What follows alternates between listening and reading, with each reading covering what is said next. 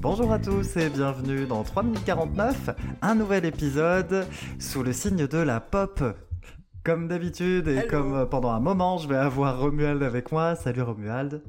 Salut Adam, ça va? Ça va, ça va. Est-ce que t'es prêt? Ça va être très pop aujourd'hui. Ouais, effectivement, ouais, on va tourner pas mal pop aujourd'hui, mais, euh, mais ça va être euh, vraiment très sympa parce que c'est des belles découvertes en tout cas que j'ai faites. Donc, euh, Eh ben c'est plutôt cool. Donc au programme, on aura le dernier album de Florence and the Machine, on aura le dernier album de la chanteuse norvégienne Sigrid et euh, le côté un peu rétro. Dans le passé, on va parler de nos premières claques musicales. eh ben, tout un programme. Allez, c'est parti. On va commencer sans plus attendre par ta sélection, Florence and the Machine, son nouvel album Dance Fever qui était sorti cet été. Vas-y, je te laisse m'en parler un peu. Exactement. Bah exactement, ouais. J'ai sélectionné, euh, j'ai sélectionné Dance Fever parce que euh, parce que bah, Florence and the Machine, c'est ça a été une vraie découverte pour moi il y a une grosse dizaine d'années. Quelqu'un m'avait fait découvrir un morceau qui du dont j'étais complètement tombé euh, tombé amoureux. Et et en fait, bah derrière, c'est un groupe que j'ai suivi depuis le tout début et euh, et auquel j'ai toujours été sensible. Et donc là, il y a ce cinquième album qui s'appelle Dance Fever qui sort après un gap de 4 ans euh, qui est un peu plus longue d'habitude euh, de ses standards habituels, et qui fait suite donc à, à High as Hope, si je me trompe pas, qui est sorti en 2018. Donc, donc voilà, et donc euh, Dance Fever, c'est un album un peu, un peu différent, un peu en demi-teinte, et sur lequel je pense qu'il y a pas mal de choses à dire, et je serais curieux de savoir ce que tu en as pensé. Alors, euh, Dance Fever, bah, pour l'instant, moi déjà, je vais commencer par parler à mon ra- de mon rapport avec Florence and the Machine. Florence and the Machine, pour je ne sais quelle raison, j'ai quasiment jamais écouté. Alors que c'est super... Ça arrive à des gens bien. C'est ça. Mais ce qui est assez étonnant, c'est parce que quand on me connaît bien, elle coche la totalité des cases de ce que j'écoute et de ce que j'aime. C'est ça qui est assez étonnant, c'est que c'est une femme, elle a une voix extrêmement charismatique, c'est toujours très très bien produit, et c'est quand même assez pop avec des avec des titres hyper efficaces quand même qui parsèment les albums. Donc je vais j'ai écouté Dance Fever en tout premier, et du coup pour m'imprégner un peu de la discographie, j'ai C'est écouté le les- premier album c'est le premier album que, j'ai écouté en intégralité de Florence and the Machine. Ah d'accord, ça c'est intéressant. Et déjà. ça risque de changer un pas mal mon rapport à sa discographie d'ailleurs. Mais on- je vais Ouais, en parler après, ouais. Je pense pas que ce soit forcément le meilleur album pour démarrer sa disco, à vrai dire. Ouais. Mais Eh ben, Ouais. on, on va, on va en parler. Du coup, j'ai réécouté un peu les autres. J'ai écouté. euh, Est-ce que je parle de suite de, de ce que j'ai pensé des autres albums ou est-ce que je le fais à la fin, ça? Oui. Non, non, bah je t'en prie, ça, Alors, met, ça met un petit, ouais. ça met un petit contexte en tout cas. Alors un petit contexte. Donc j'ai écouté d'abord Dance Fever, je détaillerai un peu après, et ensuite j'ai écouté dans l'ordre la discographie. Lungs, Lungs, est très cool. Lungs est très bon. Ah ouais. Il se rapproche pas mal de Dance Fever un petit peu quand même. Ouais, mais il y a, Il y a- ouais, mais il y a plus d'expérience quand même Ouais. dans Dance Fever Ouais, et il y a moins d'innocence quand même. Il y a Oui. plus de. de Effectivement. Ceremonials, pour moi, c'est un album qui est pas mal interchangeable avec Lungs. Il est réussi. Et il y a Spectrum, et honnêtement, euh, moi en body Mm. fluo, Spectrum les vendredis soirs, incroyable. mais globalement, voilà, il y a des bonnes choses sur Ceremonials, mais je trouve qu'il essaye d'être un espèce de Lungs 2, et ça marche moins bien Ouais. chez moi. Oui, oui, ça m'a fait Puis, cet effet aussi. il y a euh, A Big, A Blue, A Beautiful, Celui-là, j'avais beaucoup aimé celui-ci quand il est sorti. Euh, bah, c'est mon préféré. Grosse Ah, claque. je l'avais trouvé très intimiste. hein. Je l'avais Ah. trouvé très intimiste, Ah ouais? sincère, dépouillé. Celui-là, il m'avait Ah fait ouais. du bien. Étonnamment, moi je l'ai trouvé en colère celui-ci. Ah ouais? Je l'ai trouvé énervé cet album. C'est son album où il y a le plus de guitare électrique. Ah bah, il y a, y a What Kind of Man. Ouais, ça Ouais. c'est vrai. Par contre, que ça, ça c'est, ça c'est solide. hein. Même euh, euh, Ship to Wreck, qui est incroyable aussi. Ship to Wreck, et je crois que c'est sur cet album qu'il y a aussi un, un- mon morceau préféré de tout ce qu'elle a sorti jusqu'à présent, qui est Long and Lost. Et c'est aussi sur celui-ci qu'il y a St. Jude, qui est incroyable. St. Jude aussi, effectivement. Mais ouais, moi je j'aime son côté j'aime son côté énervé en fait sur cet album là. Moi je trouve qu'en plus c'est l'album où on est peut-être plus bah, sur des, des, sons un peu plus pop, pop rock traditionnels. D'accord. Mais il est extrêmement réussi. Il y a toujours ce côté ah, pop on épique. Ressenti, on l'a ressenti différemment, mais on l'appréciait tout autant. Ouais. C'est ça qui est, c'est ça qui Parce que moi son dépouillé, c'est High as Hope. Ouais. Qui est vraiment, vraiment très intimiste, très dépouillé. C'est vrai que celui-ci est encore plus, effectivement. C'est le moins euh, épique. C'est tout à fait vrai, ouais. C'est tout à fait vrai, effectivement.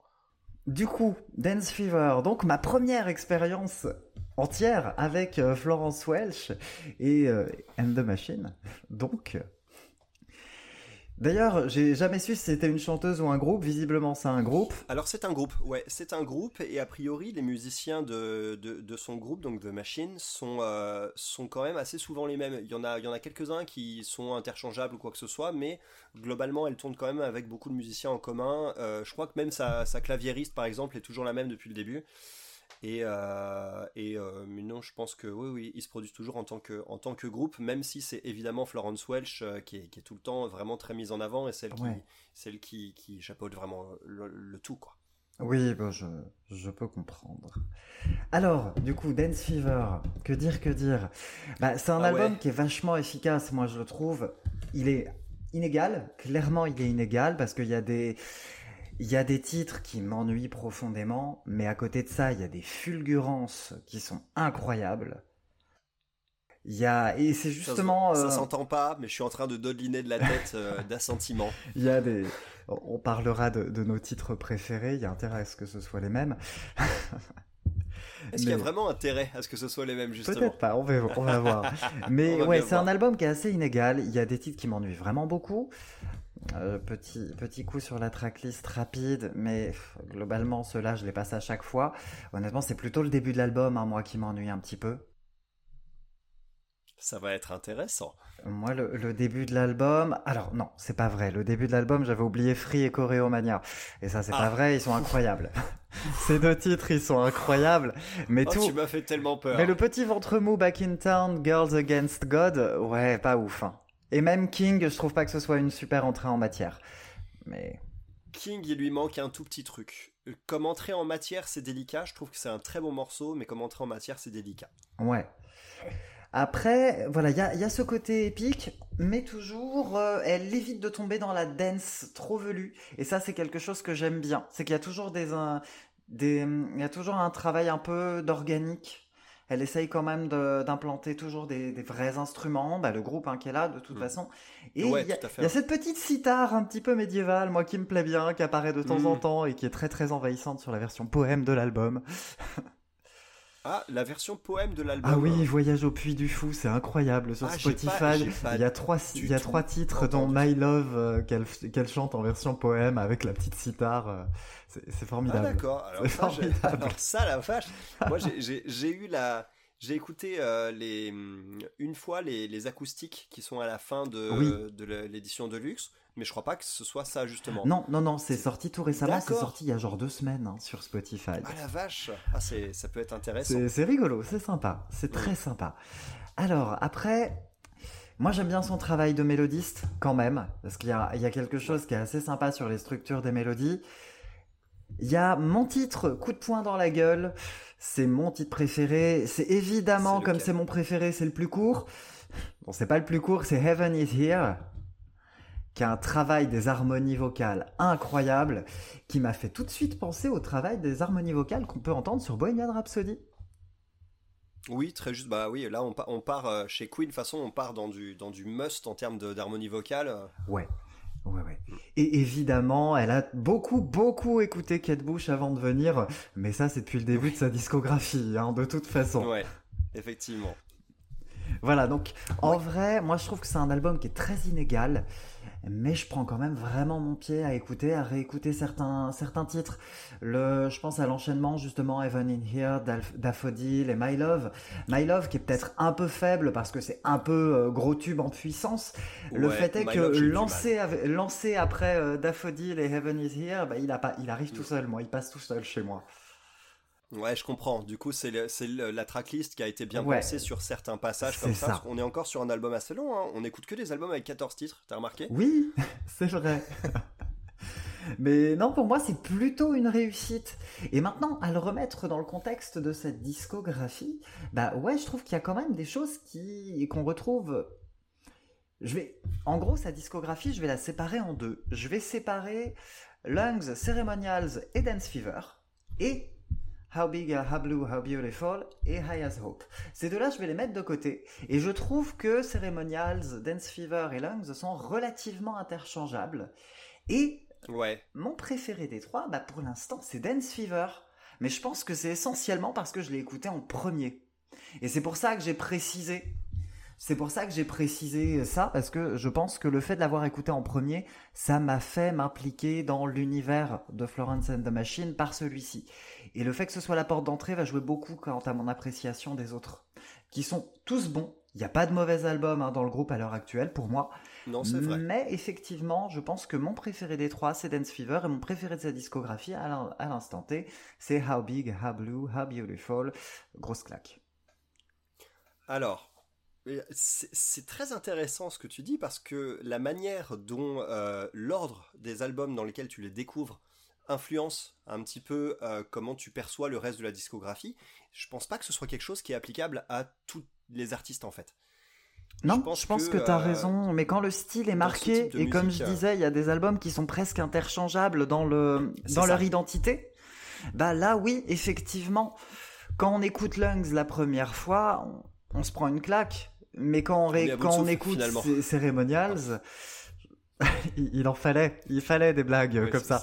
Je la couperai Voilà. pas au montage, hein, celle-ci. Tu sais que je la Ah couperai bon pas au Vas-y. montage. je reviens donc du coup sur Lungs. Quand on écoute Lungs, on se prend une claque, et quand on écoute Ceremonials, bah la claque, on se l'est déjà prise. Ouais, effectivement. Alors donc, que si coup, on commence comme je l'ai fait par Dance. Fever, bah moi c'est un peu l'inverse quoi. Ouais, je comprends tout à fait. Je comprends tout à fait. Bah écoute, moi je l'ai vécu du coup différemment cet album. Je l'ai vécu différemment et j'ai mis du temps à l'apprécier, sincèrement. J'ai mis du temps à l'apprécier et euh, les, les seuls morceaux qui m'ont immédiatement conquis, c'est les trois premiers en fait. Avec King dans une, moindre, dans une moindre mesure, parce que comme toi, je trouve que comme morceau d'ouverture, il manque quelque chose pour qu'elle décolle complètement. Ouais. Euh, après le break de batterie, hein, le break de batterie juste avant les envolées lyriques à la fin, il est, il est juste imparable. Donc, euh, mais mm, à partir de là, c'est surtout Free, euh, qui a un clip d'ailleurs que je recommande hautement avec Bill Nighy, qui est un clip qui est exceptionnel. Tout ce que Euh, fait Bill Nighy est exceptionnel hein, de toute façon. oui, ça c'est vrai, Bill Nighy, on n'y touche pas. Et Choreomania aussi, c'est un morceau euh, moi que j'ai adoré et surtout qui, que je trouve qui porte extrêmement bien son titre. Parce Oui. que Choreomania, c'est vraiment un morceau qui, alors moi qui danse euh, comme une enclume, Dieu seul sait. non, normalement c'est plutôt je nage comme une enclume, mais tu vois, on va dire que je danse comme une enclume aussi. C'est ça. Euh, c'est quand même un morceau qui m'a donné envie de bouger, quoi. J'ai j'ai déjà des souvenirs sur ce titre avec mon fils dans les bras en train de danser dans le salon. Euh, et, euh, et avec les envolées du morceau qui nous portent complètement donc Mais il y a, y a des ça, choses qui marchent de ouf sur Choreomania, euh, j'avoue, c'était ma Ouais. c'est presque ma première claque. Free, j'ai mis du temps quand même à l'aimer, maintenant je l'adore, mais j'ai mis du temps. Ouais. L'exploiter en single m'a pas paru une évidence par exemple. Ah bon? Ouais. Ah d'accord. Autant My Love, c'est une évidence, euh, même si la qualité du titre est moindre parce qu'il est redoutable. Ouais, tout à fait. Autant euh, en single, à l'exploitation, j'aurais plutôt vu. euh, quel titre? Voilà, Dream Girl Evil, par exemple. Ouais, Dream Girl Evil, très bien ça comme single, effectivement. Voilà, par Mm. exemple.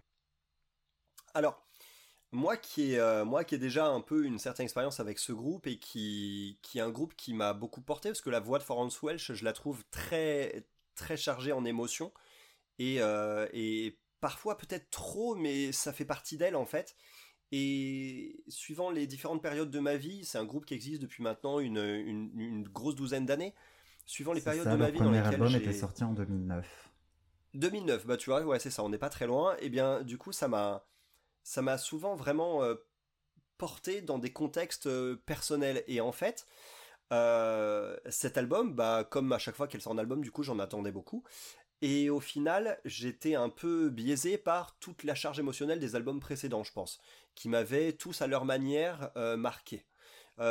Plus les trois premiers, à vrai dire, et surtout How Big, How Blue, How Beautiful, euh, que j'ai découvert après, euh, une fois que je connaissais déjà le groupe, alors que quand, j'ai, quand je les ai connus, les deux premiers étaient déjà sortis. Mais euh, un peu moins pour, pour High as Hope. Tout ça pour dire que bah, cet album-là, je l'ai, je pense, un moins apprécié que toi. Pour l'instant, c'est pas mon préféré. À vrai dire, je pense que c'est un de ceux où je reviendrai le moins vers une écoute globale et plus morceau par morceau. Parce que autant les trois premières m'ont vraiment plu, et autant le ventre mou que tu décris, bah je l'ai ressenti encore plus quoi. Back in Town m'a plu, parce que les paroles sont belles, mais sinon à partir de Girls Against God, moi il y a un vrai ventre mou, et il y a des morceaux que j'aurais voulu aimer, et au final il manque un truc dedans ce qui fait qu'à chaque fois que je l'écoute j'ai un sentiment de frustration en me disant il manque un truc sur ce morceau il aurait pu être génial. Cassandra typiquement. Cassandra c'est un morceau qui est un peu trop larmoyant un peu trop euh, dans le pathos. Par contre la version acoustique qui est sur l'édition de luxe est elle très bien dosée justement donc l'émotion passe beaucoup mieux en revanche bah on a beaucoup de morceaux qui se reposent un petit peu je trouve sur les clichés qu'on avait un petit peu de, Florence and the Machine sur les, la recette en fait un peu des, morceaux pop des albums précédents et comme tu l'as toi-même dit des deux premiers surtout. Par exemple, bah euh, euh, Dream Girl Evil, j'aime ce morceau, mais je lui trouve rien de spécial par rapport au reste de sa discographie. Ah il aurait pu être clairement sur Ceremonials par exemple, hein, clairement. C'est ça. Et, du coup, du coup, vu l'implication qu'elle met dans ses albums, j'attends de chaque album en fait en quelque sorte une identité qui lui est vraiment propre en fait, toujours en ayant ce son si particulier, mais les morceaux qui peuvent être interchangés d'album en album, bah du coup c'est pas ceux qui vont plus me marquer dans sa discographie à elle, chez d'autres artistes ça me dérangera pas. Chez elle je pense qu'il y a eu ça. J'ai alors il y a deux morceaux comme ça de, transition qui sont des morceaux très courts. Euh, donc on a Heaven is Here et euh, il y en avait un autre d'ailleurs. Euh, il y a eu Restraint aussi et ces deux morceaux, bah justement, moi, le problème, c'est que ils sont un peu passés sur moi et je les ai pas spécialement plus appréciés que ça. Euh, alors, même pour Heaven is Here, où j'ai en effet entendu ces harmonies ou quoi que ce soit, mais je sais pas. Je les ai pas spécialement retenus. Pourtant, j'ai écouté l'album plusieurs fois, mais c'est deux petits titres comme ça où j'ai trouvé qu'ils étaient vraiment là pour faire tenir la tracklist dans quelque chose de cohérent. Ouais, peut-être. Pour relier le morceau d'avant au morceau suivant. Et c'est leur rôle, mais euh, sorti de ce contexte, j'ai pas l'impression que ce soit des titres qui. Je sais pas, qui, qui me donneront envie d'être réécoutés. Donc, euh, moi, ce que j'ai préféré sur cet album, il y a King quand même, qui est, qui est quand même réussi. Free, Choreomania, et ensuite je zappe directement sur la fin de l'album avec euh, alors Daffodil, qui est vraiment vraiment superbe. Daffodil, ça c'est du gros gros truc. L'enchaînement Heaven is Here Daffodil marche pas chez toi Alors en fait, dans, si tu appelles Heaven is Here Daffodil intro, moi ça me va très bien. Oui, c'est ça pour moi. C'est carrément ça. voilà, moi ça me va très bien. Euh, donc dans ce cas, dans ce cas, effectivement, oui, ça marche bien. Mais faut que ce soit l'enchaînement des deux. Ouais. Ok. Il y a The Bomb aussi dont on n'a pas parlé, qui est un morceau euh, que j'ai trouvé euh, justement la fin de l'album, on a ces deux trois derniers morceaux avec The Bomb et Morning Elvis où j'ai retrouvé un petit peu un petit peu une Florence à, fleur de peau un petit peu plus que euh, que sur le reste de l'album. Et donc ça m'a vraiment beaucoup séduit. Alors que sur le reste de l'album je trouve qu'il y a un côté un peu empoulé peut-être on va dire. Euh, genre j'ai elle on sent qu'elle a conscience de, de, de ce qu'elle sait faire de ce qu'elle sait produire. On sent qu'elle est contente de ce qu'elle a sorti mais que c'est un album qui est plus dans l'expression que dans la générosité, en fait. C'est plus un album que j'ai ressenti comme quelqu'un qui fait sortir des choses de soi-même pour, euh, les faire sortir sous forme musicale, mais avec peut-être un petit peu moins le côté, tiens, qu'est-ce que les gens vont ressentir en écoutant ça? Je sais je sais pas comment décrire ça, mais j'ai ressenti ça, ce côté peut-être un peu moins généreux, du coup. Euh, donc voilà, moi j'ai quand même apprécié cet album parce que bah, les deux derniers morceaux par exemple euh, me font tout pardonner au reste de l'album et euh, tu sors jamais indifférent en fait d'une écoute d'un album de Florence and the Machine ou, en tout cas pas pour l'instant. Et mais, mais voilà, pour l'instant, c'est en tout cas, ça va pas être celui que, que je retiendrai et c'est pas celui que j'aurais conseillé pour démarrer, mais justement, ça rend ton analyse intéressante d'avoir commencé par celui-ci. Tu conseillerais lequel du coup pour démarrer? Moi, je conseillerais Lungs. Je conseillerais Lungs juste parce que dans Lungs, bah, il y a euh, tout ce qui fait son son, plus la touche de folie où tu pètes un boulon avec euh, Girl with One Eye, qui est une reprise, mais qui est une reprise complètement démente, euh, qui est du guitare, du guitar porn à l'état pur. Pour moi, c'est, c'est, voilà, c'est au niveau de la guitare, c'est pourtant c'est pas un instrument très présent chez elle, mais c'est, ce morceau est juste incroyable. Et il y a des titres très emblématiques sur ce, premier album, donc je conseillerais, je conseillerais ce cet album en premier, sinon How Big, How Blue, How Beautiful. Oui, on est d'accord, je pense, pour, euh, pour celui-ci. Euh, il est assez formidable. Moi, je recommande quand même pas mal. Hein. Oui, c'est vrai qu'il y a le MTV Unplugged, ouais, ouais, ouais. Mm. Que j'ai pas écouté. Pour le coup, j'ai pas encore. Il est euh, sympa. Sympa. Il est vraiment sympa. Ouais, ouais, il est très sympa. Alors moi, je vais juste revenir sur un petit point pour parce que j'ai réfléchi quand même sur pourquoi, comment ça se fait que moi je n'ai pas écouté Florence and the Machine alors que ça fait 12 ans qu'elle agite qu'elle agite les, les, amateurs de pop, eh ben moi je pense qu'il y a un truc qui m'a refroidi, pas, pas tant dans, dans ce qu'elle fait, dans ce qu'ils font, que dans le traitement que les médias imposent. Parce que chez Florence and the Machine, il y a ce côté pop noble qui moi me refroidit un peu. Parce que c'est ça sous-entend que la pop c'est pas noble mais que Florence and the Machine ça va les Inrock et Télérama vont pouvoir faire des chroniques dessus. Il y a rien de très honteux. Et ça c'est un truc qui a peut-être tendance à, m'empêcher un peu de le faire. J'ai un peu j'avais le même souci par exemple avec London Grammar qui sont aussi pop mais il y a toujours ce côté oui mais eux ça va hein. oui c'est vrai mais il y a mm. toujours ce côté, bah, c'est de la pop, mais là, ça va. Bah, comme on, comme on avait avec Kate Bush aussi, hein, il y a quelques années. Euh, Kate Bush, c'est de la pop, mais euh, voilà, c'est quand même plutôt bien fait. Donc, euh, d'ailleurs, euh, petite parenthèse, histoire de remercier la, la franchement très moyenne série Stranger Things, qui a enfin rappelé à tout le monde que Kate Bush, c'est vachement cool. Voilà, donc écoutez Kate Bush, c'est vachement cool. Stranger Things, moi, c'est vrai que on en reparlera euh, quand on fera un podcast spécial série, mais Stranger Things, moi j'avoue que j'avais bien aimé, surtout les, bah, les deux premières. Ah, moi la première saison, je l'ai trouvé très bien. Ouais. Mais en tout cas, c'est vrai que euh, musicalement parlant, on peut, on, peut dire que c'est vrai que c'est une série qui a quand même fait des, des, bons choix et qui a remis, certains, qui a remis pas mal d'artistes au goût du jour, ouais, effectivement. Ouais, ouais, clairement. Bah, je crois qu'on va rester dans la pop, du coup, non? Alors sur une pop moins noble. oh Ah, moins noble parce que plus efficace, peut-être? Ouais, c'est ça, peut-être moins, ça. Moins pointu, je dirais. Quoique, ça se discute. Hein.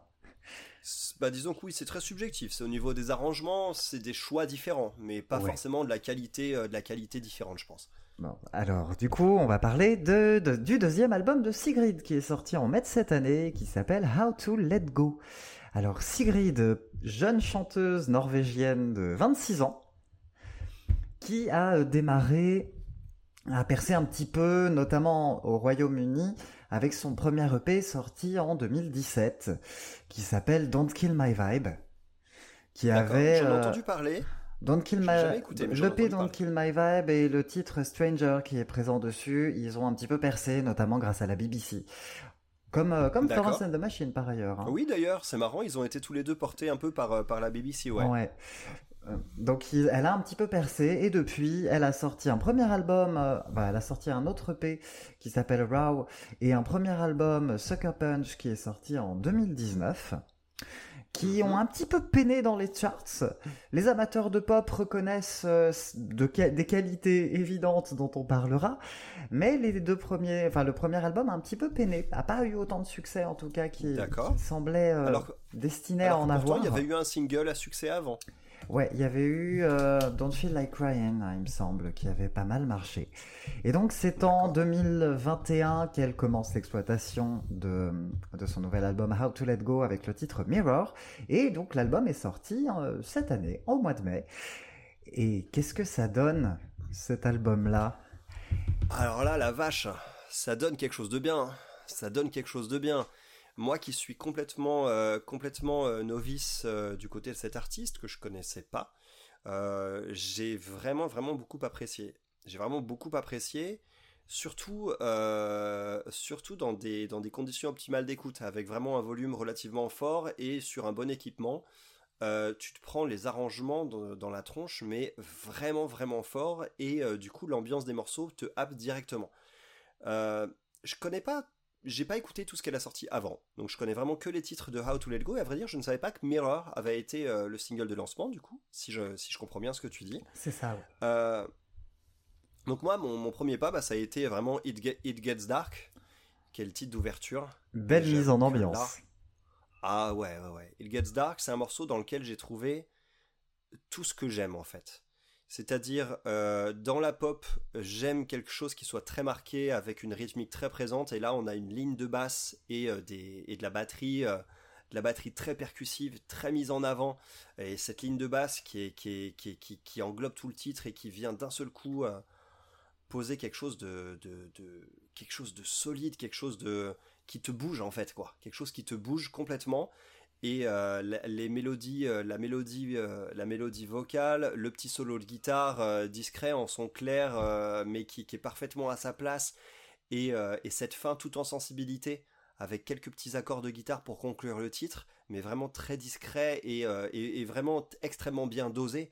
Je trouve que c'est un morceau extrêmement complet. Et donc du coup, bah tout de suite j'étais j'étais j'étais mis en condition quoi j'étais mis en condition. Alors, je sais pas, je lui ai trouvé des petits accents d'Adèle dans la voix sur le premier morceau justement, sur, euh, sur It Gets Dark, sur le tout début. Ouais. Euh, j'ai trouvé qu'elle avait des petits accents à la Adèle, ouais.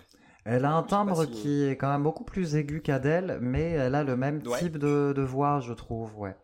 Notamment quand elle force un petit peu. Ça s'entend euh, sur un des titres de l'album précédent, ça s'entend pas mal. Ah d'accord. Mais oui, oui, il y a des, il y a des petits, euh, il y a des petits styles, des, des petits relents un peu d'Adèle euh, au niveau vocaux, au niveau vocal, qui qui sont assez, assez existants, mais qui sont pas trop envahissants à mon goût quand même. Bah non, effectivement. À vrai dire, j'ai euh, même fait écouter l'album à, ma compagne qui m'a parlé de Katy Perry aussi un peu en termes de timbre de voix. Alors moi, je suis pas forcément un adorateur de Katy Perry, donc je l'ai regardé choqué. Mais oui, il y a de ça, euh, ce côté légèrement cassé, je peux, je peux le comprendre. Après, elle a beaucoup plus de puissance vocale qu'une Katy Perry. Ouais, ouais, ouais, je pense aussi. Hein. Et on parlera pas du talent. Non. J'ai des choses super sympas à dire sur Katy Perry, sur un de ses albums en particulier d'ailleurs. Mais peut-être qu'un jour on, parlera euh, de cet album-là qui pourrait parfaitement être euh, bah, dans, les albums injustement détestés. Euh, l'album The Witness de, Katy Perry ah, est hyper intéressant. ah bah d'accord. À garder de côté, pourquoi pas. à garder de côté. En tout cas, j'ai trouvé qu'au fur et à mesure des morceaux, en particulier à partir du, troisième ou quatrième morceau, on commençait à comprendre un peu ce qu'elle a sous le pied en termes de palette vocale et tout ce dont elle est capable. Alors qu'au début, euh, c'était pas nécessaire d'être dans la démo technique sur les premiers morceaux parce qu'il repose beaucoup sur la mélodie et pas spécialement sur les prouesses vocales, même s'il faut les sortir hein, clairement. Mais du coup, ça montre quelque chose que je trouve capital. C'est le fait de ne pas être dans la démo technique, mais de toujours servir la chanson avec sa voix, elle est tout le temps au service du morceau, jamais dans la démo vocale, toujours dans euh, l'émotion, la personnalité et certaines belles prises de risque, mais au bon moment. On pensera par exemple au, dernier morceau euh, High Note, euh, qui porte bien son nom d'ailleurs à vrai dire, hein, où elle va dans les aigus du, dans des aigus qui sont insoupçonnés et surtout elle y va très rapidement du début à la fin de la phrase. Et là, c'est, c'est, c'est, mais c'est magnifique, quoi. C'est magnifique, ça file le poil. Sur The Dancer aussi, hein, sur Dancer, elle atteint des, elle mm. atteint des très, très, très, belles notes. Après, c'est pas un morceau que j'ai, qui m'a particulièrement marqué, euh, The Dancer. Personnellement, j'ai, j'ai plus accroché, alors, les deux premiers, hein, It Gets Dark et, euh, et Burning Bridges. Euh, oh, je te vois, je te vois en mode cœur brisé quand je te dis que Dancer, j'ai, j'ai pas énormément accroché. Est-ce que ce serait éventuellement mon titre préféré de l'album, Dancer? Ça se pourrait. Ça se pourrait. en tout cas, oh, moi j'hésite entre Last to Know, qui est cette balade très dépouillée au piano, qui a fait basculer l'album dans une autre dimension. Très Adèle finalement ce titre. Ouais, très Adèle. Très Adèle, mais euh, mais ouais. Même si contrairement à une Adèle, euh, elle, elle, va pas dans la surpuissance sur la fin. C'est ça, c'est exactement ça. Ça reste très bien dosé. Et, euh, c'est, joli, les paroles sont belles en plus, les paroles sont belles donc ça n'enlève rien. Et euh, d'une manière générale, tout le début de l'album m'a, beaucoup plu. Euh, ce qui m'a un peu moins accroché, alors c'est Dancer, je trouve qu'elle est sauvée par son refrain. Moi, je la trouve bien et je l'ai, je l'ai gardé dans mes playlists et tout ça, d'ailleurs avec plaisir, Dancer, parce que j'aime, j'aime l'écouter, mais surtout pour son refrain en fait. Pendant toute la chanson, je suis là, refrain, refrain, enfin, je, je fais pas ça vraiment, mais voilà. Oui, oui, oui. Je, je, comprends tout à fait, mais je trouve que justement les couplets ils montent vraiment bien vers le refrain. D'accord. Et je trouve qu'il y a un Bah, joli cas- arrangement Pop Early 2000 euh, qui, qui est très chouette. Oui, Ce titre aurait parfaitement clairement. pu être chanté par une Natasha Bedingfield, par exemple. Ah, Natasha Bedingfield, j'aime bien ça. Mais tu, tu- tu me parlais d'influence aussi euh, Kate Bush. Effectivement, moi, l'influence années, euh, années 80, je l'ai, je Oui. l'ai, je l'ai entendu sur Thank Me Later particulièrement. Ouais, ou sur Mistake Like You. Sur Mistake Like You. Alors, Mistake Like You, là, il y a quelque chose de chelou sur cette chanson. Je crois que je suis rentré dans une autre dimension. Parce que Mistake Like You, la mélodie du refrain, le euh, Make the same mistake like you, ce truc-là, Ouais. je suis sûr, mais sûr de l'avoir déjà entendu, cette mélodie en l'état, sur un morceau d'un groupe qui s'appelle The Struts. Et j'ai eu beau réécouter les trois albums de The Struts euh, en piochant un peu sur les chansons parce que j'avais pas le temps de tout le réécouter en Ouais. entier, j'ai pas retrouvé le titre en question. Mais du coup, ça m'a fait bizarre et je sais pas, peut-être que c'est parce que ça m'a rappelé ce que faisait The Struts, ouais. ce qui est plutôt un compliment, ceci dit. Euh, Est-ce qu'il serait temps cas, de voilà. parler des influences rock très marquées de Sigrid?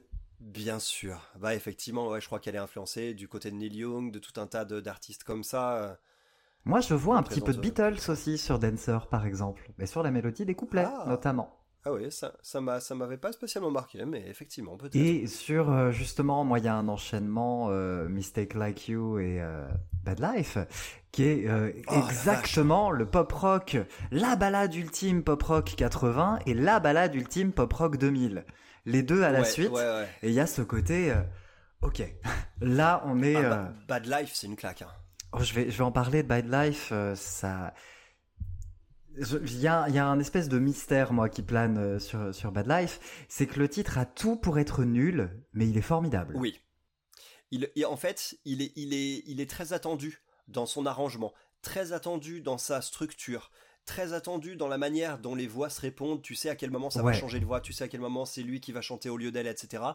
Mais mais ça marche. la mélodie est puissante et ça marche. Y Exactement. il y a une J'ai espèce trouvé- J'ai de- trouvé que c'était un cas d'école, quoi. Voilà, il y a- pour moi, il y a un espèce de truc où il y a rien, tout est bancal dans le morceau, mais même, même les phrases, même le texte est nul. Ouais. Mais, où mais y elle dit à un en fait. moment Head above water in the swimming pool of shark, la tête sous l'eau dans une piscine de requins. Ouais. Non, mais, Ouais. mais ça marche. Le titre, il est, il est naïf et il est volontairement naïf. Et il est du- Ça marche il parce a une certaine sincère, en beauté fait. et il y a une certaine grâce du coup qui sort de ce morceau.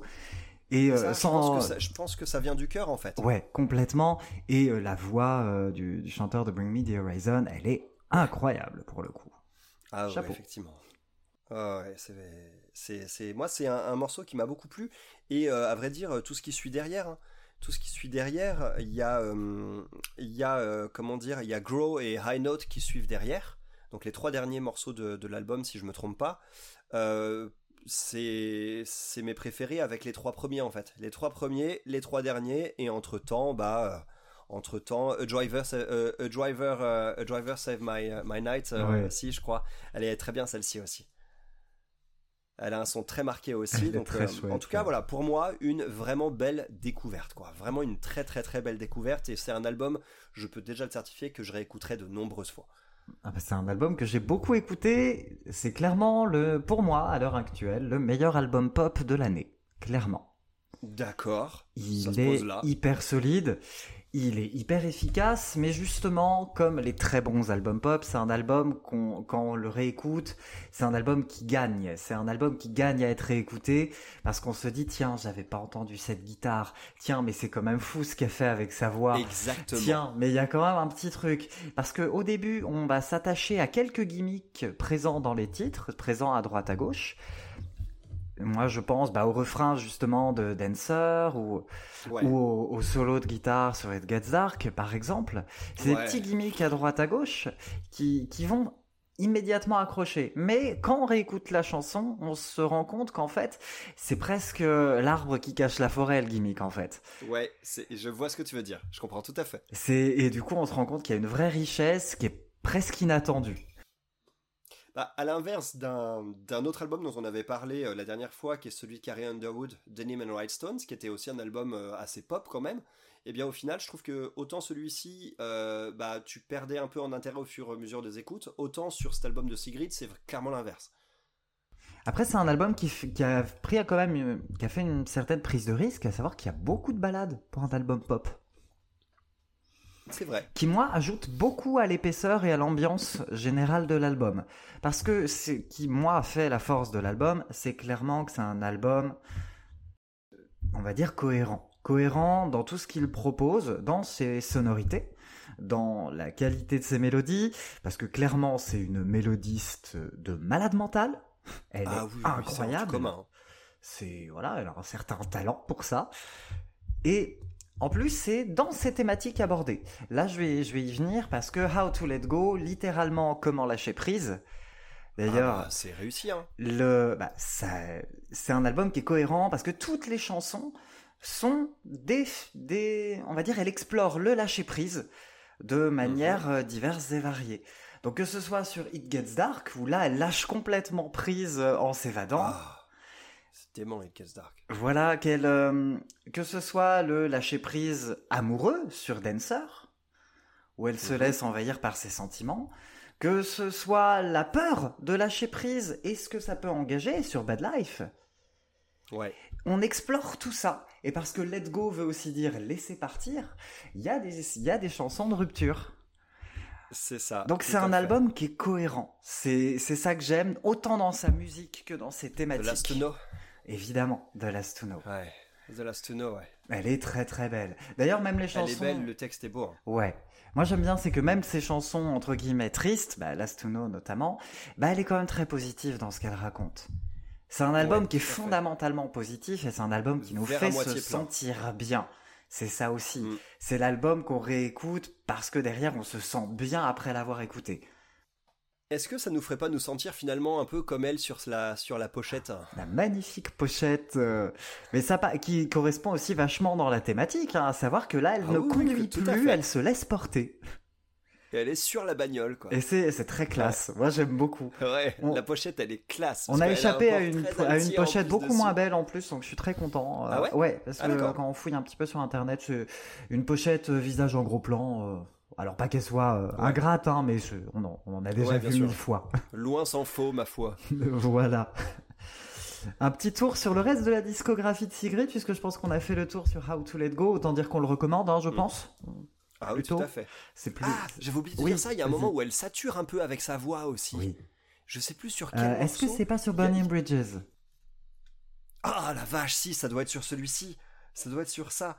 Euh, pour moi, Burning Bridges, de toute façon, c'est la définition de la pop de qualité. Mais je sais que voilà, ça, ça doit être sur ce morceau où à un moment, elle sature très légèrement au niveau de sa voix. Si c'est ça, c'est sur le B de Burning Bridges. Quand elle va Oui, le chercher, le ouais. Burning Bridges, Ouais. ça sature légèrement. Mm. Et là, tu sens en fait qu'il y a un ADN un peu rock derrière toute cette pop en fait. Ouais. Et c'est c'est de la pop qui est, c'est de la pop qui a de la De personnalité. la pop qui est très solide. Et donc dans sa discographie, euh, Alors, bah, autant dire que ses talents de mélodiste, elle les a pas inventés sur How to Let Go. Ils étaient là avant. De même que ses influences rock. On les retrouve aussi euh, sur des titres de malades. Là, je vais faire du name dropping un peu bête et sauvage, mais Don't Kill My Vibe, est...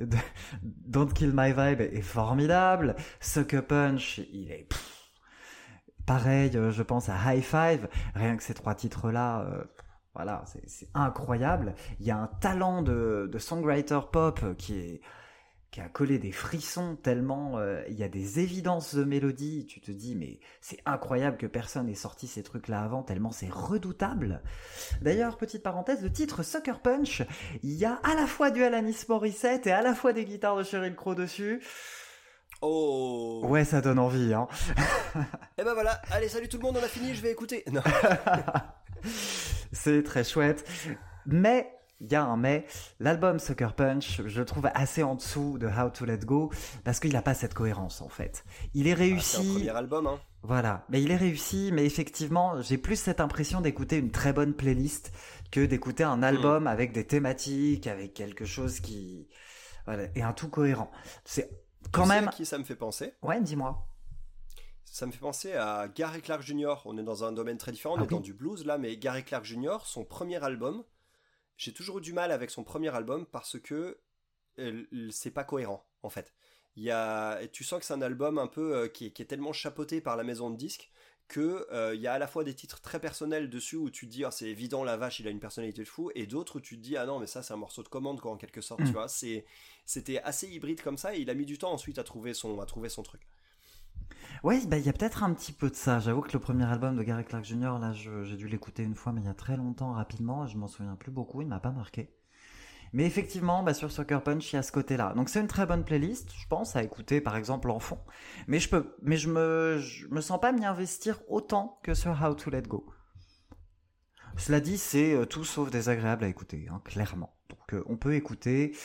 Euh, voilà, et c'est plutôt ce que je conseille à tout le monde de faire. Petite parenthèse, j'ai eu la chance récemment de la voir sur scène, Sigrid. Ah. Et autant dire que c'est très très très très cool. Mention spéciale pour le public qui était avec moi. J'ai eu l'impression de voir une pop star. J'avais le public de Madonna avec moi. Tout le monde connaissait les paroles par cœur, à la virgule près. C'était incroyable. Il y avait une ambiance. Voilà, c'est ça. Je pense qu'on va pouvoir terminer là-dessus. Euh, c'était à, euh, à la Cigale. C'était à la Cigale, une salle en plus assez modeste, donc c'est assez cool. Mais euh, oui, je pense que Sigrid, c'est son deuxième album. Euh, si la chance aide un peu, on va pouvoir compter dessus sur les dizaines d'années à venir parce que clairement elle a un talent dingue. C'est une future pop star. Je, je compte clairement sur elle pour les, les dix prochaines années minimum. Elle risque de réinventer la pop pour moi. Eh ben, on aura l'occasion d'en reparler en tout cas, mais c'est très prometteur, je reconnais. Super.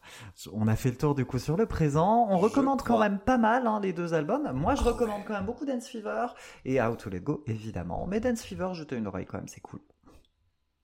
Ouais, moi c'est vrai que pareil, moi le, je recommande par défaut Florence and the Machine parce que je, je recommande tout ce que je recommande l'artiste plus que l'album en revanche, mais euh, l'album de Sigrid par contre How to Let Go est vraiment vraiment euh, quelque chose qui est, qui est, qui est une vraie expérience musicale. Ouais. Bon. Du coup, pour le présent, c'est terminé parce que non, on va pas faire 25 albums comme la dernière fois. Hein, ça va être un peu plus court cette fois. C'est ça. Donc c'est parti pour le passé. pour le coup, bah on va remonter 20 ans en arrière en fait, hein, tout simplement, une grosse vingtaine d'années en arrière. Ah bah ouais, ouais, ouais, 20 ans, 2000 et 2001 ou 2001 les deux, un truc comme ça. 2000 et 2001. 2000 et 2001. Euh, en 2000, c'est c'est toi, c'est ta première claque. Donc le principe, hein, je, je, rappelle vite fait, la dernière fois on avait évoqué nos premiers achats, euh, nos premiers albums qu'on avait achetés. Là, on va parler de nos premiers, de nos premières claques musicales, notre premier coup de poing dans la gueule, la première fois qu'on a écouté un album et qu'on s'est dit ah ouais, quand même. Bah ouais, bah ouais, Adam, c'est exactement ça. Et c'est la vraie définition pour moi de cet album de U2 qui est sorti en 2000, qui s'appelle All That You Can't Leave Behind. Euh, et qui est, l'album qui a défini à la fois ce que j'écoute et à la fois ce que je fais aujourd'hui. Donc euh, c'est vraiment... Ça a été un point de départ, en fait. C'est l'album qui m'a fait découvrir la musique de, de U2, U2 qui était déjà un groupe avec 20 ans de carrière à l'époque, euh, qui avait déjà sorti, euh, qui avait déjà sorti pas mal d'albums, quasiment une dizaine d'albums déjà. Et euh, même si je connaissais quelques morceaux par-ci par-là, les plus connus et tout, c'est cet album-là qui m'a vraiment, qui m'a vraiment conquis, qui m'a vraiment fait découvrir leur univers et même le rock d'une manière générale. Et, euh, qui fait que bah, derrière, j'ai euh, j'ai écouté de plus en plus de déjà leur discographie à eux que j'ai poncé comme pas permis pendant peut-être 3-4 ans j'ai écouté que de YouTube hein, donc euh, faut, savoir que c'était un petit peu ça devenait un peu autistique mais sachant que la dernière fois tu nous as dit que les premières années tu n'avais écouté que du Michael Jackson hein, donc t'as fait l'un puis l'autre. par Michael Jackson et je suis passé sur YouTube. Mais en fait c'est exactement ça. Il y a un moment où j'étais un grand fanatique de Michael Jackson que j'écoutais pendant des années fin des années 90 et à partir de 2000, j'ai, enfin, il y a eu quand même Michael, Michael qui a sorti euh, son album en 2001, mais sinon, U2, euh, euh, à partir de, bah d'ailleurs 2001, parce que j'ai dû l'acheter en 2001 cet album. du coup, derrière, voilà, ça a été vraiment ce qui a défini mes futurs goûts, même si ça a encore évolué depuis. Mais U2, c'est voilà, c'est vraiment un groupe qui est, sacré pour moi. Et, et cet album-là, du coup, ça a été le, premier que j'ai découvert, du coup. Donc, euh, voilà, je sais pas, je, sais pas si tu, je pense que tu le connaissais déjà cet album, non? Euh, Alors, je pense pas avoir écouté l'album en entier auparavant. D'accord. Moi, j'ai un rapport à YouTube qui est, euh, je pense, le rapport de, de tout le monde. C'est-à-dire que, enfin, de toutes les personnes, euh, je vais faire des guillemets, normales, les noms. constitué. Voilà, de- les- on, on dira les, les personnes qui, qui sont pas spécialement des fans et qui ont grandi comme moi dans les années 90-2000. C'est-à-dire que dans les années 90-2000, bah, YouTube, c'était déjà les années 80.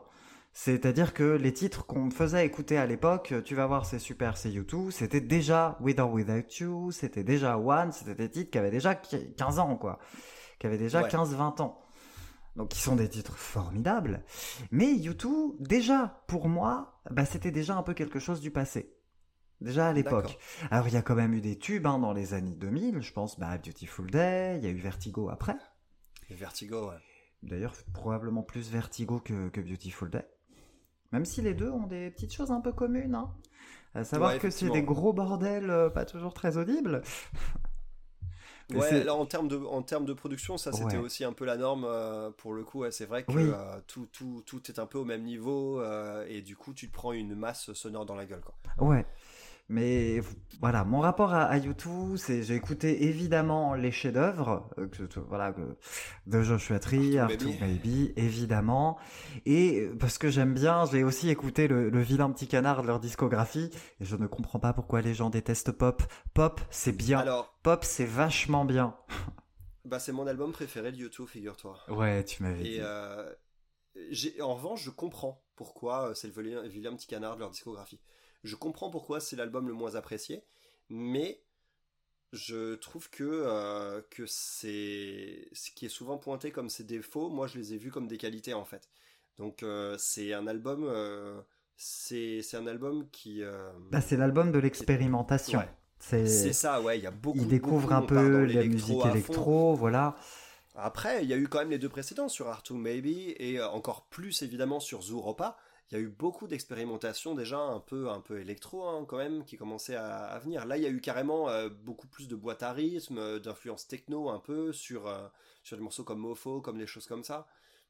Bah, justement, moi je pense que euh, All That You Can Leave Behind, c'est l'album qui existe parce qu'il y a eu pop avant, parce qu'il y a eu, parce que les, les gens ont vrai. détesté pop avant surtout, parce qu'il y a ce côté plus rock FM en fait, qui va pas trop perturber le public, qui va essayer de, de récupérer un peu les gens qui ont détesté pop en disant euh, souvenez-vous ce que vous aimez c'est quand même un peu ça, tout en étant moderne. Hein, c'est pas un album qui regarde en sûr. arrière, c'est un album qui essaye quand même d'être euh, moderne dans ce qu'il propose, mais qui a mis de côté toutes les expérimentations pseudo-électro euh, des albums précédents, Ça particulièrement c'est pop. vrai, il y en a vraiment aucune. Ouais. Il y en a vraiment aucune. On est on est vraiment sur euh, sur euh, bah, basse euh, basse batterie guitare et voix. Et et c'est vrai que moi je l'ai vu plutôt comme bah, comme un groupe qui avait en fait je trouve que YouTube il fonctionne par trilogie en fait. En tout cas jusqu'à assez récemment où ça commence un peu à se, à se mêler. Mais les trois premiers albums sont Boy October et War sont des albums qui ont un son très similaire un peu un, peu un peu un peu euh, dépouillé et vraiment euh, assez nu quoi on va dire euh, avec, le sommet atteint sur des morceaux comme Sunday Bloody Sunday ou, ou New Year's Day, où il y avait le piano qui prenait déjà un peu plus de place. Et à partir de, euh, des, trois albums euh, des trois albums suivants, à partir de euh, The Un- Unforgettable Fire, The Joshua Tree et Rattle and Hum, je trouve qu'on a ce côté avec un peu plus d'influence américaine et beaucoup plus de, son U2 tel qu'on le définit aujourd'hui, avec ces tonnes de reverb sur la guitare, du delay de partout, des nappes sonores un peu. Et tout ça, c'était un peu là-dessus. Après, il y a eu toute cette période où ils ex- ont expérimenté tous les sons un peu électro et tout ça. Et je trouve que Pop, c'était le point culminant de ça. Donc pour moi, ça faisait sens derrière d'avoir un album différent. Après, je te dis ça, mais je l'ai pas vécu en temps réel. Je l'ai vécu a posteriori, en fait. J'ai découvert leur discographie dans le désordre, en plus. J'ai commencé par celui-ci, après c'était Joshua Tree, et après c'était Pop. Donc autant dire que c'était complètement dans un ordre complètement différent. Mais... euh, D'accord, là du voilà, du coup, tu toujours, penses euh, qu'il y aurait euh, une trilogie All That You Can Leave Behind, How to Dismantle an Atomic Bomb. Ouais. Et No Line in the Horizon? Voilà, jusqu'à No Line on the Horizon, je trouve que je trouve qu'il y a ça et pareil. No Line on the Horizon, c'est le moment où tu sens qu'ils sont encore en train à moitié de basculer en fait. Oui. Euh, alors, je l'ai écouté qu'une fois à l'époque de sa sortie, No Line on the Horizon, et pour moi, c'était clairement, hein. c'est clairement une perte de vitesse par rapport à How to Dismantle an Atomic Bomb. J'adore ce titre. Ce titre est génial, mieux que l'album hein, d'ailleurs, mais le titre est génial. l'album est pas super, How to Dismantle c'est pas. Voilà. Je, le trouve un peu dans la continuité hein, de How That You Can Leave Behind, clairement. Mais un peu, un peu en dessous, mais effectivement, comme on disait, euh, comme je parlais de Vertigo, sur euh, le rapport Vertigo Beautiful Day, moi je retrouve un peu ce son un peu bordélique. Moi, mm. je, les aime quand même quand ils sont sur, euh, sur un son un petit peu plus mélodieux. D'ailleurs, les, les ballades de, All That You Can Leave Behind, elles sont très très bonnes. Hein. Je pense à, mm. à, Kite, où il y a plein de cordes, hein, je crois. Kite, très joli. Voilà, très très joli. bon, c'est pas vraiment une balade, mais New York, elle est sublime. New York, elle est magnifique. New York, elle est magnifique. C'est un morceau, c'est un morceau qui est, qui est, qui est, qui est complètement improbable dans sa construction en plus. Tu le sens pas forcément arriver, l'arrivée de l'arrivée de la partie, la partie velue à la fin. Euh, c'est, c'est, voilà, ça c'est un titre que j'ai toujours adoré. J'ai beaucoup aimé sur cet album. Euh, alors moi, j'ai toujours adoré Beautiful Day parce que Beautiful Day pour moi, c'est euh, peut-être le morceau rock que je préfère de YouTube. Après, il y en a eu plein d'autres. Mais Beautiful Day, je sais pas, j'ai toujours adoré à euh, la mélodie, la, mélodie vocale et aussi les, les accords de guitare et ce côté, ce côté, euh, ce côté outrageusement optimiste en fait de, de cette chanson qui, bah, qui moi m'a regonflé à bloc un certain nombre de fois en fait.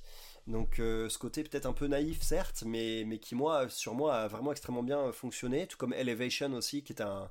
Ah, pour le coup moi je préfère Elevation à Beautiful Day. Mais parce que moi j'aime beaucoup la structure des la structure des couplets, je la trouve très intéressante, des couplets quasi parlés. Moi c'est quelque chose qui marche très bien chez moi. Ah ouais ouais parce que ça crée un gros contraste avec les avec les, les, refrains.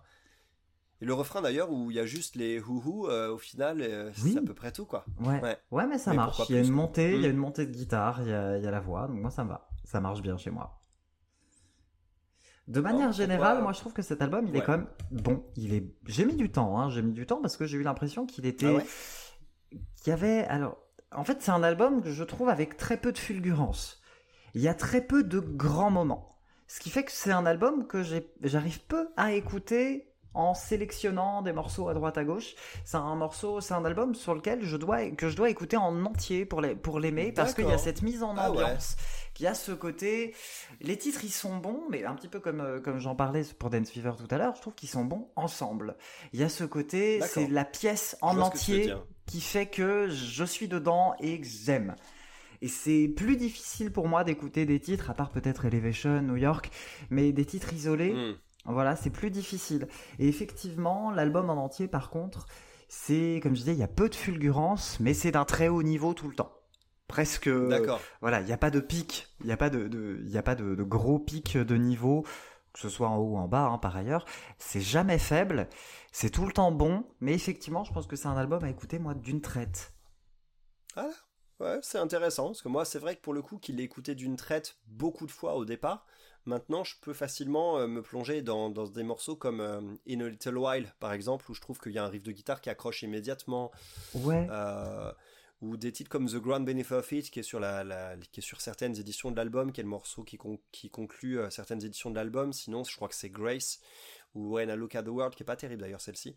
Mais pour moi, il y, a quelques, il y a quelques points bas quand même sur l'album. Les, les, les, morceaux que je réécoute rarement, il y a euh, When I Look at the World et euh, Wild Honey, typiquement. Wild Honey qui a ce côté un peu, un peu acoustique, un peu rappeux quelque part peut-être. Bah, moi, c'est des titres justement que j'apprécie beaucoup au cœur de l'album. Parce que c'est une respiration. Ah oui, ouais, je vois ce que tu veux dire. C'est mm. Wild Honey, moi c'est une respiration après In a Little While par exemple que moi je trouve très jolie. Et Peace on Earth, elle est entre les deux et justement c'est une espèce de... Peace on Earth, ouais. Peace on Earth aussi, Peace on Earth, je trouve qu'il manque un petit quelque chose sur ce morceau. Ah, moi je l'aime Les sons utilisés sont très intéressants.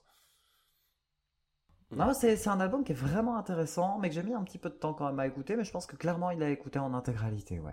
Un petit peu long quand même, donc il faut se préparer, il faut quand même se bloquer euh, une bonne heure, hein, mais... Ouais, une bonne heure, euh, ouais, une bonne heure, une douzaine de titres, je crois. Ouais, il faut, faut, voilà, faut bien se bloquer une bonne heure, mais effectivement, pour moi, c'est un album qui gagne à être écouté dans son intégralité.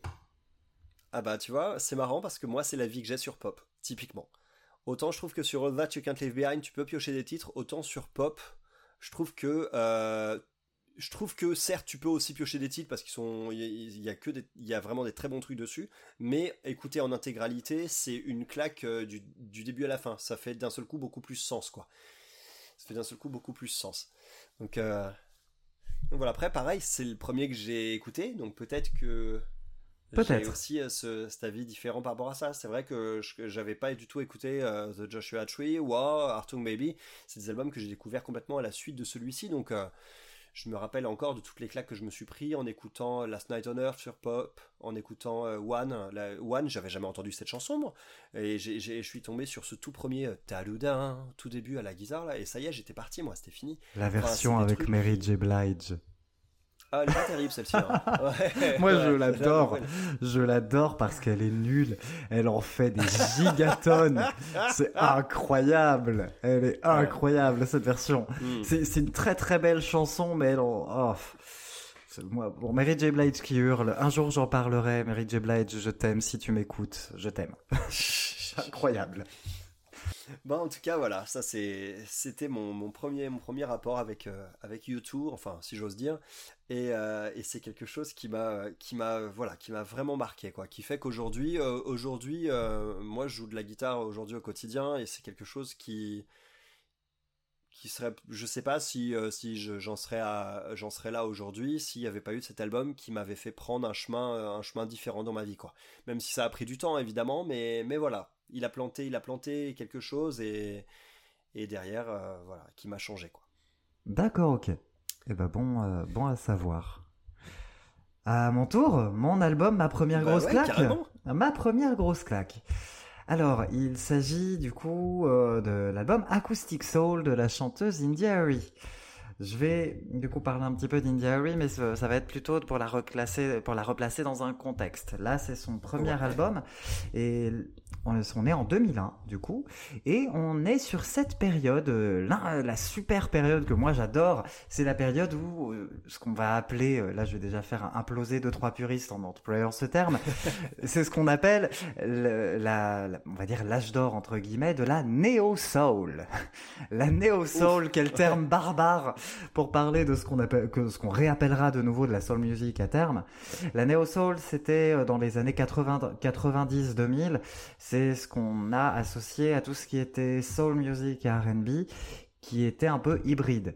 Il y a eu divers artistes euh, comme Erika Badu qui a mis dans sa soul un peu de jazz, un peu de hip-hop. Il y a eu Jill Scott qui a mis beaucoup de jazz. Il y a eu Van Hunt qui a mis du rock.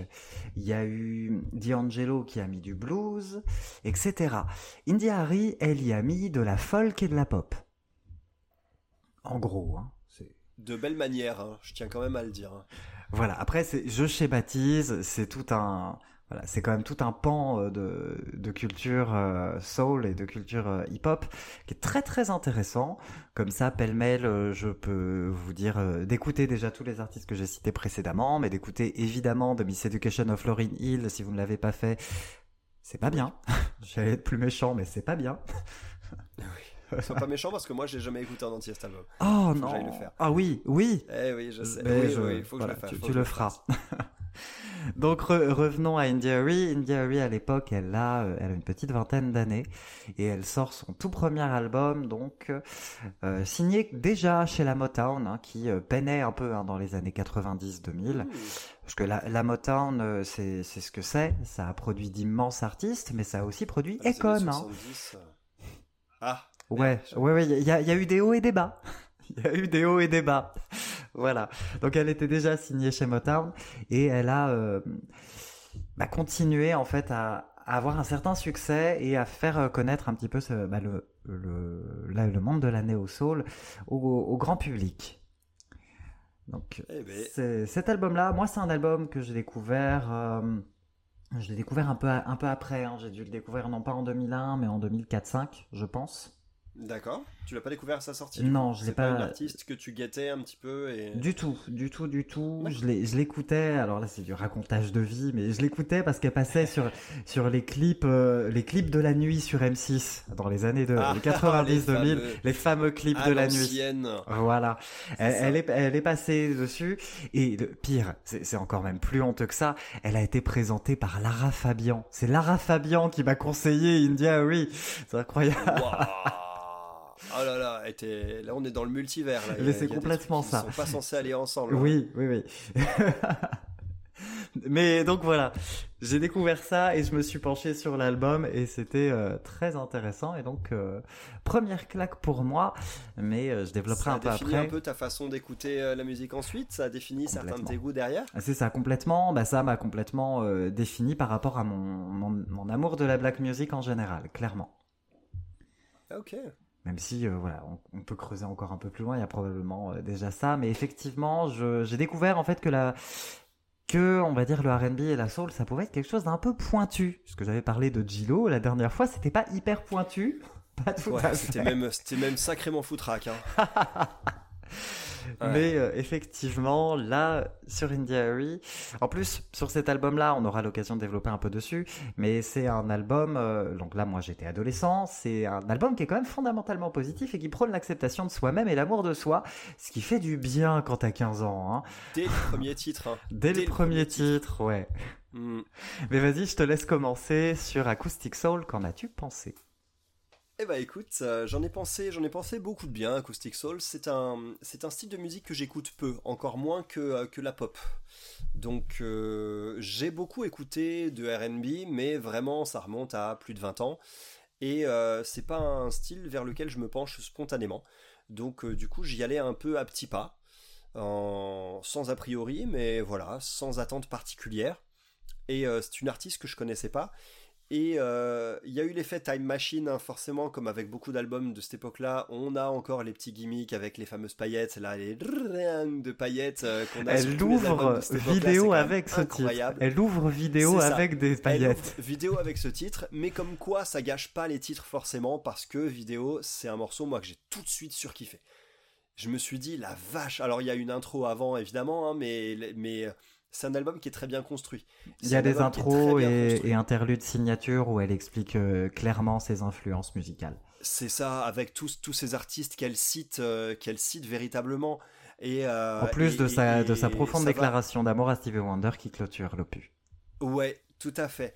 Non, c'est, vraiment magnifique. Tu sens que ces, influences, ça va de, bah, de, de, Stevie Wonder à Jimi Hendrix, en passant par, par, par tout ce que tu veux. J'ai trouvé ça vraiment magnifique.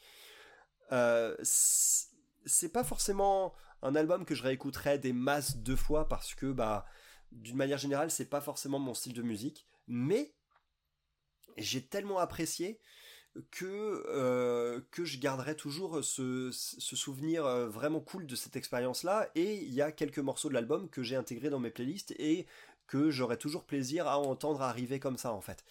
Euh, il y a des trucs moi qui m'ont j'ai trouvé que l'album était peut-être un poil long et surtout, il y a un truc qui m'a paru un peu chelou. C'est, euh, je trouve que la guitare acoustique sonne un peu sèche en fait.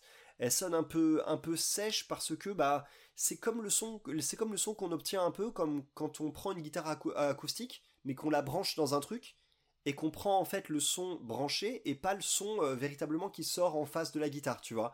Euh, et j'ai eu, j'ai eu ce petit regret au niveau, au niveau des sons de guitare de cet album. Ce côté un peu sec, un peu compressé en fait, peut-être too much de, de, la guitare acoustique. Et qui pour moi du coup euh, était un petit peu en contradiction avec le titre de l'opus, justement. Alors étonnamment, je me permets de te couper, l'album le, plus acoustique de sa carrière, c'est pas le premier, c'est pas celui-ci, c'est le suivant. Ah d'accord. Qui s'appelle? Voyage to India. Ah, ok. Qui bah, est euh, pas du tout un titre prétentieux, mais une référence encore à Stevie Wonder. Et c'est un, un album qui a les mêmes euh, influences. D'ailleurs, il est sorti en un an. Hein. Il est sorti la même année euh, que Acoustic Soul. Mais il est beaucoup plus acoustique. La guitare, elle est beaucoup plus marquée. Et on a encore un petit peu, mais un peu moins de boîte à rythme début 2000 qui tâche un peu. Parce qu'il y a quelques boîtes à rythme qui tâchent quand même sur Acoustic Soul. il y en a quand même pas mal. Après, il y a des morceaux que j'ai tellement adorés et qui ont un groove qui est imparable. Euh, Back to the Middle. Back to the Middle, c'est un morceau qui m'a tué. Ready for Love, il est magnifique, il est très avec beaucoup de sensibilité. Promises, euh, Nature. Ah, Promises a, un petit côté hispanisant et un toucher de guitare qui est aux petits oignons. c'est voilà, mais c'est délicat, c'est délicat justement, c'est bien dosé quoi c'est bien dosé. Rien à voir avec, bah, encore une fois, le parallèle avec Jennifer Lopez et ses morceaux hispanisants sur, euh, sur Gillo qui tombaient tous à plat, quoi. Enfin, tu vois. Jennifer, on ne t'en veut pas, on t'aime aussi. Hein. tu es très belle, Jennifer. Ça. Si tu nous écoutes, hein, on sait jamais, le retentissement ultime du podcast. On sait jamais. Euh, si, à cause de toi, j'aurais une interview de Jennifer, Jennifer Lopez, je t'en voudrais. je t'en voudrais. Oh la vache. Merde, j'avais oublié de le couper au montage. Euh, le seul morceau auquel j'ai un peu, un peu moins accroché sur, ce, sur cet album, c'est I See God in You. C'est le seul sur lequel j'ai un peu moins, un peu moins accroché. T'as décidé de détester mes morceaux préférés, toi, à chaque fois. Ah, hein. bah, c'est bizarre, hein. je sais pas pourquoi, mais voilà. Et sinon, I See God in You et Strength, Courage and Wisdom, c'est mes deux préférés.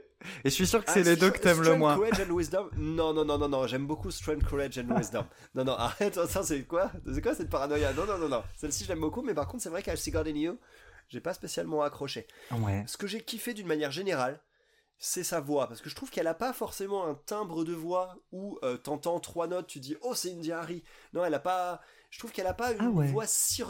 Alors attention, elle a un timbre qui est très très fort en fait. Elle a quelque chose qui est euh, qui est qui est très reconnaissable certes, mais qui est pas forcément très unique au sein de, beaucoup de chanteuses de cette époque-là que j'ai pu, que j'ai pu entendre en vrac, surtout à l'époque. En fait. Et donc du coup, sur le coup, je me suis pas dit oh une toute nouvelle voix, tu vois, ça m'a pas spécialement marqué. Mais par contre, ce qu'elle en fait, par contre, ce qu'elle en fait et la manière dont elle l'utilise, ça c'est très caractéristique parce qu'elle est capable de doser énormément sa, sa palette vocale et, et, et je trouve que sur l'album, du coup, ça, ça la définit en fait. Elle a une palette vocale qui s'enrichira d'ailleurs au fil des albums. Hein. Elle, va, ah elle, ah bah, ira de plus en plus souvent dans les, dans les aigus.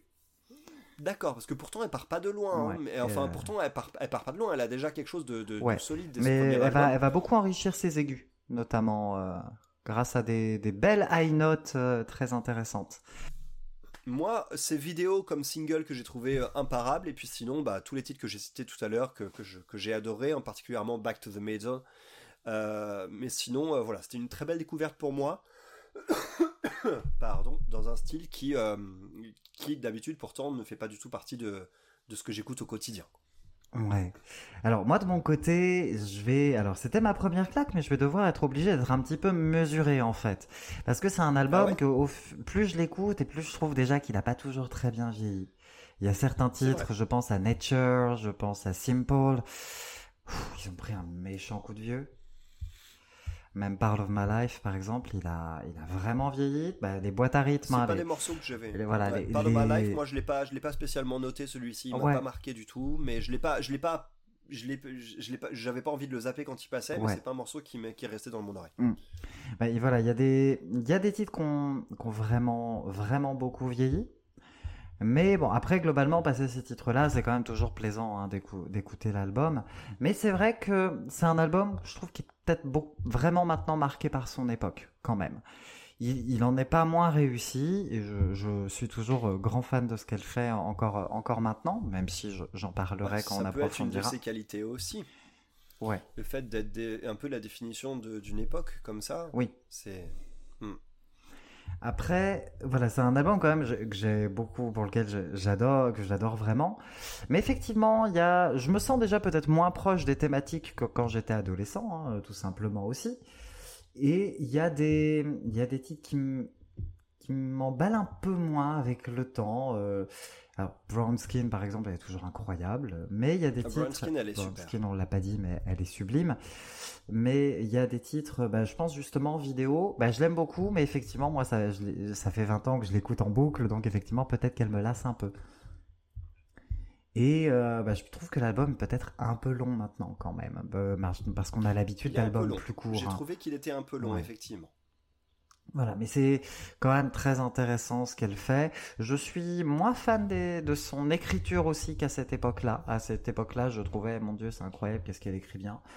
Maintenant, des artistes qui écrivent bien, j'en ai écouté euh, beaucoup. Donc, euh, elle a un peu, voilà, elle a un petit peu redescendu pour moi. Euh, elle a un peu souffert de la, de la comparaison. Est-ce que tu trouves que est-ce que tu trouves que euh, la qualité de son écriture a diminué avec la comparaison d'autres artistes que tu as écoutés ou alors avec le temps plutôt? Parce que c'est une artiste qui est toujours en activité. C'est une artiste qui est toujours en activité. Je ne je me permettrai pas de dire que sa qualité d'écriture a baissé. Par contre, ma sensibilité par rapport aux thématiques abordées, oui. Ah, parce que parce que elle, est... elle a vieilli en même temps que nous. Alors oui, mais, mais euh, en fait, elle est, elle est passée. C'est un album qui est très positif quand même. Hein. C'est majoritairement un album assez positif, assez enjoué. Et au fur et à mesure de sa discographie, elle est, elle a perdu quand même ce côté positif. Elle est devenue plus engagée, notamment auprès du mouvement Black Lives Matter. Et bah, c'est forcément moi qui suis qui suis blanc, bah j'ai pas cette sensibilité là.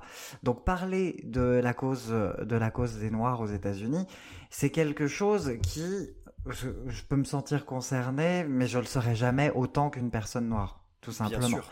Ouais, je Donc, tout à fait. du coup, je me sens un peu de côté par rapport aux thématiques abordées. Donc, je me permettrai pas de dire qu'elle écrit moins bien, mais Cependant, ma sensibilité perso et mon vécu personnel font que ces textes actuels me parlent moins que des textes qui étaient un peu plus universels comme celui de vidéo. Bah, c'est marrant ce que tu dis parce que ça me fait penser à, à quelque chose. Alors, on n'a pas remis le podcast en arrière, hein. la phrase va paraître très semblable à ce que j'ai dit tout à l'heure, mais ça me fait penser à Gary Clark Jr. Alors, pourquoi ça me fait penser à Gary Clark Jr. Parce que en 2018, je dirais, ou 19, euh, Gary Clark Jr. il a sorti un album qui s'appelle This Land et qui est à la fois, euh, donc c'est son troisième album et c'est le premier sur lequel il a une vraie cohérence sonore du début à la fin euh, sur, sur son album. Mais surtout, c'est un album dans lequel il est devenu beaucoup plus engagé au niveau des textes, à la fois avec tout le mouvement, tout le mouvement Black Lives Matter, et, euh, et puis, euh, il y avait toute cette fronde un peu euh, bah, vis-à-vis de Donald Trump aussi, qui était au pouvoir quand l'album est sorti. Et, et, du coup, il y a eu cette crainte de ma part de, de, me sentir moins concerné par les thèmes abordés dans l'album.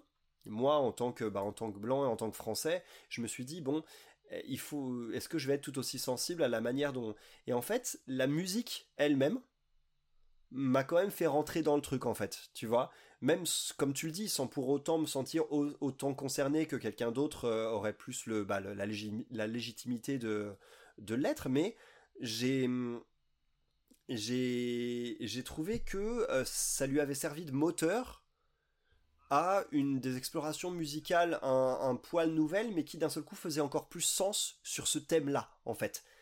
Donc du coup, euh, c'était des. Il a toujours eu un côté hip-hop un peu dans son son. Il l'avait utilisé sur pas mal d'albums avant, mais sur des thèmes euh, qui collaient peut-être moins avec la musique utilisée. Je sais pas comment dire ça. Et ça, le fait d'être devenu plus engagé a au contraire apporté plus de cohérence à son, à son album. Enfin bref, c'était, c'était, euh, ça m'y a fait penser ce que tu disais. Donc c'était pour le petit aparté. Ok, très bien.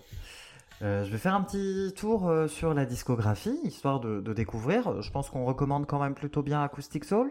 Oui, tout à fait. Ah oui, oui, tout à fait. Pour le reste de la discographie, j'ai tendance à dire que ça va en descendant. C'est-à-dire qu'Acoustic Soul, c'est très très très bon. L'album Voyage to India est un cran en dessous, même s'il est très très très très très beau.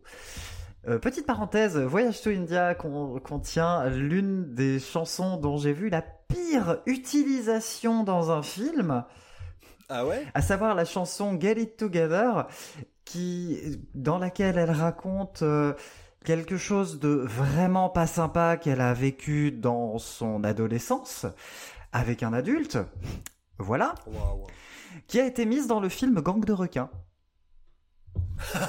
tu te fous de moi. je, sais. voilà. je... ah, je m'attendais à tout sauf à ça. je ne sais pas pourquoi ils ont fait ça. Ils n'ont pas écouté le morceau. Bah, c'est ouais, un titre lent. Juste, hein, un juste titre... se fier au... voilà. Ils, ont dû juste se fier au titre du morceau en se disant bon bah voilà c'est un titre qui doit parler du fait de, de, de se de, de, se remobiliser oui. et tout ça et donc positif et ils ont pas dû chercher plus loin. Ouais ouais mais, mais non on ne fait pas ça. Oh là là. c'est pas de très bon goût du coup hein. voilà. Ah ouais, ouais j'imagine ouais. Ensuite, elle a euh, un très bon duo d'albums qui s'appelle Testimony volume 1 et volume 2, qui sont très chouettes, sur lequel elle s'ouvre un petit peu, elle s'éloigne un petit peu de l'acoustique. Le volume 1 est un petit peu plus pop. Il y a d'ailleurs euh, la présence de l'excellentissime Bonnie Raitt sur un titre que j'adore. Ah, tu m'as déjà parlé en plus. Ah oui, Bonnie Raitt, c'est super. Elle a sorti un album cette année. Achetez-le, c'est trop bien.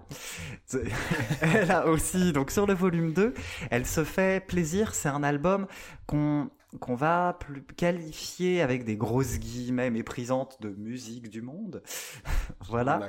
En fait, elle ouais. a fait appel à pas mal d'artistes très très différentes. Elle a appelé euh, l'ivoirienne Dobeg Niaoré pour une reprise de Shadé qui, a collé des frissons qui est incroyable. Elle a, appelé une artiste turque, Sezen Askou. Elle a appelé euh, des artistes euh, bah, issus de la scène soul euh, comme Music Soul Child. Ce qui fait qu'on a un album qui a des couleurs très très différentes qui est très intéressant sur les thématiques aussi. Là, il est un petit peu plus engagé aussi politiquement, puisqu'au fur et à mesure de ses albums, comme je l'ai dit, elle s'engage davantage politiquement. Donc c'est un album qui est un peu plus versatile, qui va, qui va aller chercher sur de la musique aux influences africaines, qui va aller chercher par là un petit peu de blues, un petit peu de, de musique un petit peu orientale, etc. Le suivant qui s'appelle Songversation, qui est encore un petit un petit peu plus un petit peu plus faible à mon goût c'est un album il y a quand même une certaine descente hein, pour moi c'est toujours c'est toujours intéressant mais de moins en moins bon à chaque fois on est, on est rendu en quelle année là? On doit être au milieu des années 2010 à peu près? Ouais Songversation c'est 2013 Songversation, il y a quelque chose qui est très intéressant, c'est qu'elle a décidé d'unifier le son de son album en mettant un, un battement de cœur qui va rythmer les morceaux. Ah, Elle met un, un, beat quasi, quasiment un beat unique, donc pas, pas que, hein, il y en a quand même d'autres, mais les morceaux sont rythmés par un beat qui reproduit le battement d'un cœur. Ah, c'est, je trouve, je trouve la démarche très intéressante. Ouais, c'est assez intéressant. Mm. Donc il y a quand même des choses chouettes. Et là, pareil sur Songversation, elle a aussi fait appel à des musiciens orientaux, beaucoup de musiciens turcs d'ailleurs, pour donner une couleur toujours orientalisante. Je trouve ça un peu plus bancal que, que sur l'album précédent, mais euh, il y a quand même des ouais. choses très intéressantes. Et l'album sorti, le suivant, était sorti en 2019. Il s'appelle Worthy. C'est celui que j'aime le moins. Clairement, il y a quand même des belles choses, notamment vocalement, mais je, je commence à pas mal m'y ennuyer. Cela dit, j'écouterai toujours. Euh, je suis quand même curieux de savoir ce qu'elle peut produire actuellement, mais euh, voilà. Je suis très attentif, ouais. même si je pense que je serai encore peut-être un petit peu déçu. Ah oui, bah, je peux te comprendre hein, vu, la, vu, vu, la dynamique que tu Mais c'est toujours très intéressant. Je pense qu'à l'écoute, ce que je conseille, c'est d'écouter sa discographie dans l'ordre et d'arrêter quand on en a marre, parce que je trouve que les albums sont de plus en plus faibles. voilà. Eh bah écoute, parfait. Eh ben c'est pas mal. On n'a pas fait trois bah heures, ouais, on est paraît... pas mal. On est on est en progrès. c'est ça. On n'a pas fait trois heures, on, on est, est bon. en progrès. Euh... On est pas mal. Mais, mais ouais. on avait moins d'albums à traiter, mais en tout ouais. cas, c'était c'était c'était vraiment c'était vraiment un plaisir. Et ben le, le plaisir, plaisir, est toujours là, donc on, on, se retrouve euh, dans combien de temps? On se dit 15 jours, c'est ça? Ouais, dans 15 jours, parfait. Eh ben vendu dans 15 jours euh, avec, avec, une nouvelle pelletée de avec une nouvelle de, pelletée, voilà. Quatre albums, je dirais dans ces eaux-là. Je pense que ça va être ça, ouais, avec une pelletée encore de de quatre sélections du présent, du passé. Et puis ça va être très très cool. Merci de nous avoir écoutés. J'espère que vous avez Merci kiffé autant que nous. Et puis bah, je vous dis à très bientôt. À bientôt. Ciao.